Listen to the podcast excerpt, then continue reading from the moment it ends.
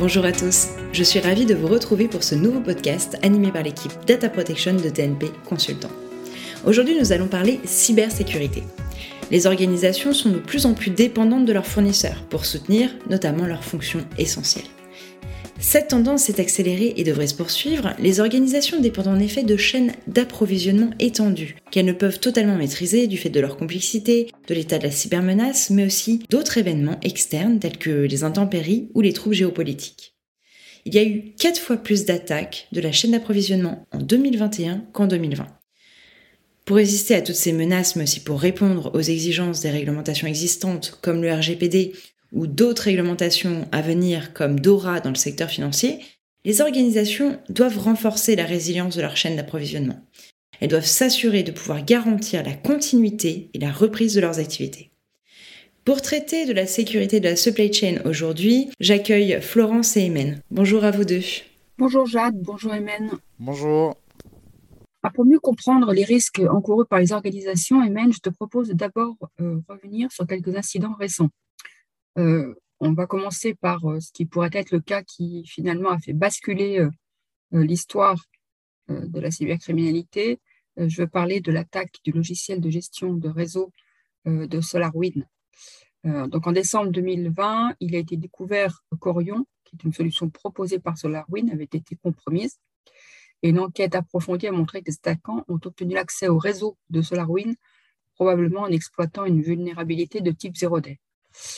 Euh, SolarWind, c'est un, fournisseur euh, qui est utilisé euh, non seulement par plusieurs agences américaines, mais aussi par beaucoup de très grandes entreprises dans le monde. Et donc, le retentissement a été absolument énorme. Oui, effectivement, donc le nombre d'utilisateurs qui ont été concernés par cette attaque est assez, assez conséquent.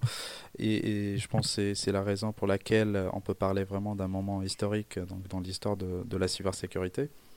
Juste pour un peu revenir euh, sur euh, ce qui s'est passé un peu dans le cas de SolarWind. Euh, une fois que bien sûr le, le, système a été compromis, les attaquants ont collecté un certain nombre d'informations pendant une durée assez assez prolongée. Donc après la compromission, ils ont injecté un malware dans le processus de build d'Orient. Et donc ce logiciel compromis, là, par la suite, été directement téléchargé et exécuté par, euh, par les différents clients. Et donc ça a été aussi utilisé pour recueillir et exfiltrer des, euh, euh, informations. Évoquons maintenant l'attaque du fournisseur de logiciels euh, Kaseya. Euh, qui est spécialisé dans les outils de gestion et de surveillance à distance. Et en l'espèce, là, il, s'agissait de VSA. Donc oui, euh, il y a aussi l'attaque euh, qui a touché le logiciel VSA, logiciel de l'éditeur KCA. donc ce logiciel est surtout utilisé par des MSP qui peuvent l'utiliser en premise ou ils peuvent aussi obtenir une licence pour les serveurs cloud VSA. Et donc les MSP, à leur tour, euh, fournissent un certain nombre de, services informatiques euh, à leurs clients. Et donc en juillet 2021, il y a donc des attaquants qui ont exploité une vulnérabilité de, type Zero Day euh, dans les propres systèmes de, de KCA. Ils pouvaient donc exécuter à distance des commandes sur les appliances VSA des clients de, de, de, KCA. Et donc le vendredi 2 juillet 2021, une mise à jour a été distribuée aux clients euh, euh, de, de, KCA, donc, euh, qui, qui, ont exécuté le code qui provenait des, des, attaquants. Par la suite, donc, ce code malveillant a à son tour déployé un, ransomware sur, sur le SI des, clients de KCA. Avec VSA, les attaquants s'en sont pris un outil d'administration, mais quand même, même les, les, solutions de cybersécurité sont la cible des cybercriminels. On voit que vraiment euh, le, scope de leurs attaques est extrêmement vague. Effectivement, et on peut aussi citer le, cas de Mimecast, euh, qui est aussi un cas euh, intéressant. Donc, avec Mimecast, on a là la compromission de, de, services de cybersécurité basés sur le cloud. Mimecast propose notamment des services de sécurité de la messagerie électronique qui nécessitent que les clients se connectent de manière sécurisée au serveur de Mimecast pour utiliser leur compte Microsoft 365. Et là, en janvier 2021, il a été découvert que des attaquants avaient compromis Mimecast donc par l'intermédiaire du fournisseur euh, SolarWind. Là, on fait le lien avec l'attaque SolarWind. Donc après la compromission, un certificat émis par euh, Mimecast a été euh, a, été compromis. Donc c'est un certificat qui est utilisé par les clients pour accéder au service euh, Microsoft 365. Et donc il a été accessible aux, attaquants, leur donnant la possibilité d'intercepter les connexions réseau et de se connecter au compte Microsoft 365 pour exfiltrer des données. Donc la compromission du fournisseur a été liée à SolarWind, mais euh, à ce stade, il n'existe pas d'informations fiables, en tout cas sur le détail euh, de la façon dont cela s'est produit. Et alors jusque-là, tu nous as parlé de compromission de logiciels utilisés euh, dans le cadre de la, de la supply chain. Est-ce qu'il y a autre chose? Là, on peut parler de, du cas Ledger, euh, qui, qui, reste un cas un peu euh, dans la sphère de, des attaques supply chain, avec quelques, par contre avec quelques particularités. Donc Ledger est un fournisseur de wallet de crypto-monnaies en juillet 2021, euh, Ledger a fait l'objet d'une attaque qui a conduit à la publication en ligne euh, de leur base client, notamment avec des données d'identification et de contact.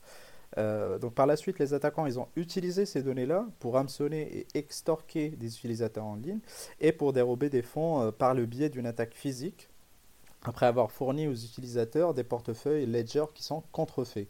Euh, donc ces portefeuilles, euh, une fois connectés à un ordinateur, ils demandent aux utilisateurs leur, euh, leur clé de sécurité. Ils infectent l'ordinateur avec un, malware et renvoient l'ensemble des informations volées aux, aux, attaquants.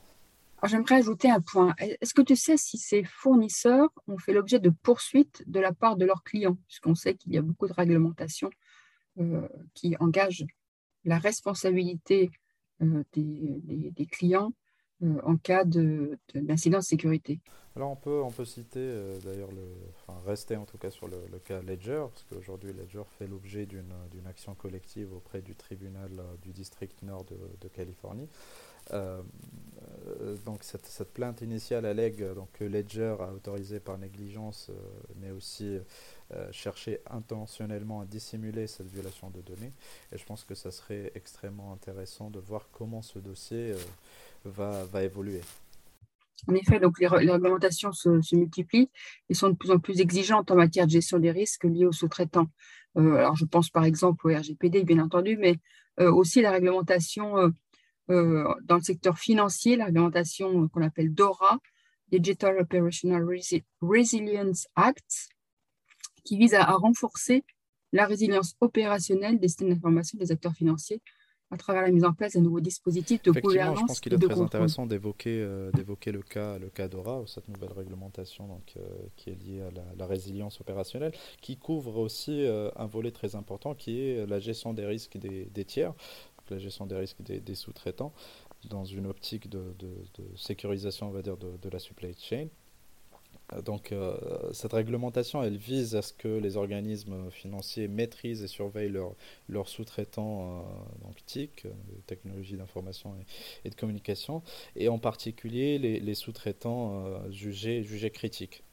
Donc Dora, elle introduit un certain nombre d'exigences, donc à la fois pour les organismes financiers et pour les fournisseurs de, de services informatiques, surtout les fournisseurs critiques pour les organismes financiers, ils devront disposer d'une stratégie et d'une politique euh, très claire en matière de, risque et de tiers.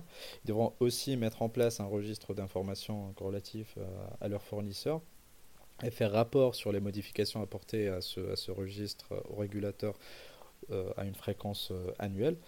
Ils devront aussi évaluer les, les, fournisseurs de services en fonction d'un certain nombre de critères avant de conclure un contrat. Euh, un exemple de critère, ça serait euh, le niveau de sécurité, le risque de, concentration, les risques de, sous-traitance de, second rang et aussi les risques liés au pays tiers. Et finalement aussi euh, disposer d'une stratégie de sortie, de, résilience en cas de défaillance d'un fournisseur. Donc il y a aussi un certain nombre d'exigences qui sont euh, liées aux, sous-traitants. Donc les sous-traitants feront l'objet d'évaluations annuelles au regard des exigences de disponibilité, continuité, intégrité. Donc ces évaluations seront effectuées directement par le régulateur et donneront lieu à des sanctions en cas de, non-conformité. Donc cela prouve encore euh, que, le sujet de la sécurité de la supply chain est assez important et devra faire l'objet d'une stratégie globale euh, permettant de couvrir les risques business, réglementaires et d'image plus, les organisations sont protégées contre les cyberattaques, plus l'attention va se porter sur les fournisseurs, j'imagine. Euh, et d'ailleurs, on le voit bien en pratique. Donc, le calcul est assez simple. Les fournisseurs deviennent le maillon faible de la chaîne d'approvisionnement. Donc, concrètement, ce qu'on aimerait savoir, c'est comment mettre en place un programme de sécurité de la supply chain. Alors, à mon avis, euh, tout programme qui vise à, sécuriser la, supply chain devra reposer au moins sur quatre chantiers majeurs. Le premier, je dirais, c'est la gestion de risque. Et là, c'est plus des actions, on va dire, euh, qui doivent être menées principalement du côté, euh, on va dire, client. première action, ça serait d'identifier et de documenter les types de fournisseurs et les prestations de, de services de définir par la suite un certain nombre de critères de risque pour les différents fournisseurs, d'évaluer les risques de, de, la chaîne d'approvisionnement en fonction de l'impact euh, sur la continuité euh, des activités et euh, définir un certain nombre de mesures pour le traitement des risques, surveiller ce risque et surveiller aussi les menaces liées donc, à la, supply chain. Le deuxième chantier majeur, je dirais, c'est l'encadrement, la gestion de la relation avec les fournisseurs tout au long du cycle de vie d'un produit ou d'un service premièrement, il faudra classer les actifs et les informations qui sont partagées avec les, fournisseurs ou qui, euh, leur, sont accessibles, définir des procédures euh, pour leur accès, leur traitement, y compris pour la gestion des produits ou des composants qui sont en fin de vie. Définir aussi les obligations des fournisseurs, déterminer et insérer dans les contrats les exigences de sécurité pour les produits et services acquis, cette contractualisation doit aussi être euh, conforme aux exigences euh, des, diverses législations et réglementations et surtout surveiller la performance des services et effectuer des, audits de, sécurité de manière euh, assez régulière. Troisième chantier, qui là aussi couvre, plutôt les, exigences du, fournisseur, donc, il doit s'assurer de la sécurité des développements des services et, produits. Pour ce faire, euh, il devra veiller à la sécurité de l'infrastructure utilisée pour concevoir, développer, fabriquer et livrer les produits. Mettre en place un dispositif de développement et de maintenance des produits conforme au processus de développement de produits communément acceptés, donc euh, sur, la base de standards et de normes. Euh, maintenir des données précises et surtout à jour sur l'origine du code ou des composants utilisés dans le processus de, développement et là aussi effectuer des audits euh, à fréquence régulière pour s'assurer que l'ensemble des mesures sont, respectées. Euh, le, quatrième chantier, qui est un, chantier qui est, qui est, partagé, on va dire, entre le client et le fournisseur, c'est un chantier qui est lié à la gestion des vulnérabilités et au patch management. Donc là, euh, il faudra surveiller et traiter les vulnérabilités de sécurité signalées euh, par des sources, que ce soit des sources internes ou, externes. Euh, analyser le risque des, vulnérabilités à l'aide d'un système de notation de vulnérabilité. On peut prendre l'exemple du CVSS. Mettre en place des politiques de traitement des vulnérabilités en fonction bien sûr de, de risques identifiés et mettre en place un processus de notification des clients, donc du côté euh, fournisseur, vérifier et tester les correctifs euh, avant euh, de, les installer et de mettre en place donc un processus de, livraison sécurisé des correctifs, bien sûr qui doit être documenté et partagé avec, avec le client et participer aussi dans des programmes de, de divulgation de vulnérabilité.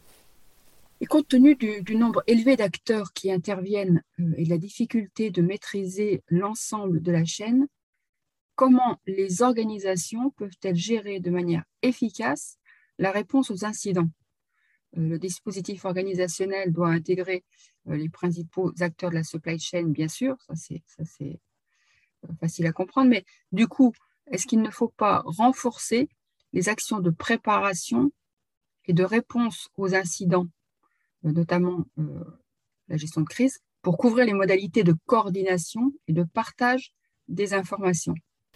Alors bien sûr, on peut donner quelques, quelques recommandations. La première, ça serait d'intégrer les considérations relatives à la sécurité de la supply chain dans les procédures de réponse aux incidents, définir quand, comment et avec qui communiquer en cas d'incident.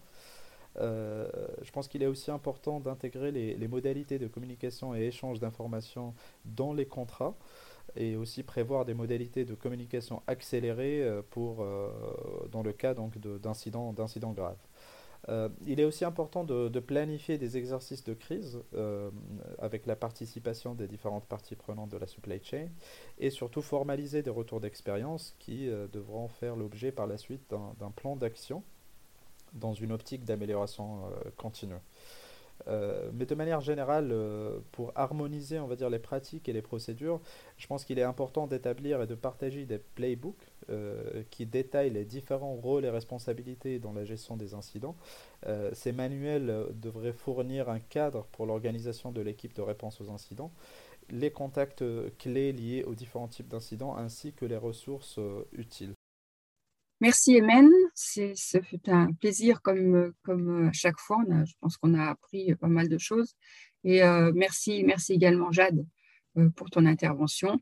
Et puis, euh, eh bien, je vous dis à très bientôt à tous pour un nouveau podcast sur les aspects plus RGPD cette fois-ci. À très bientôt, au revoir, merci. Un grand merci, Florence Emen, pour ces précisions sécurité. Je vous rappelle que notre équipe Data Protection chez TNP vous accompagne pour gérer l'ensemble de ces problématiques. Vous pouvez aussi retrouver l'ensemble de nos podcasts sur notre site protection-des-données.fr et nous contacter si vous avez des questions. À très bientôt pour un prochain podcast.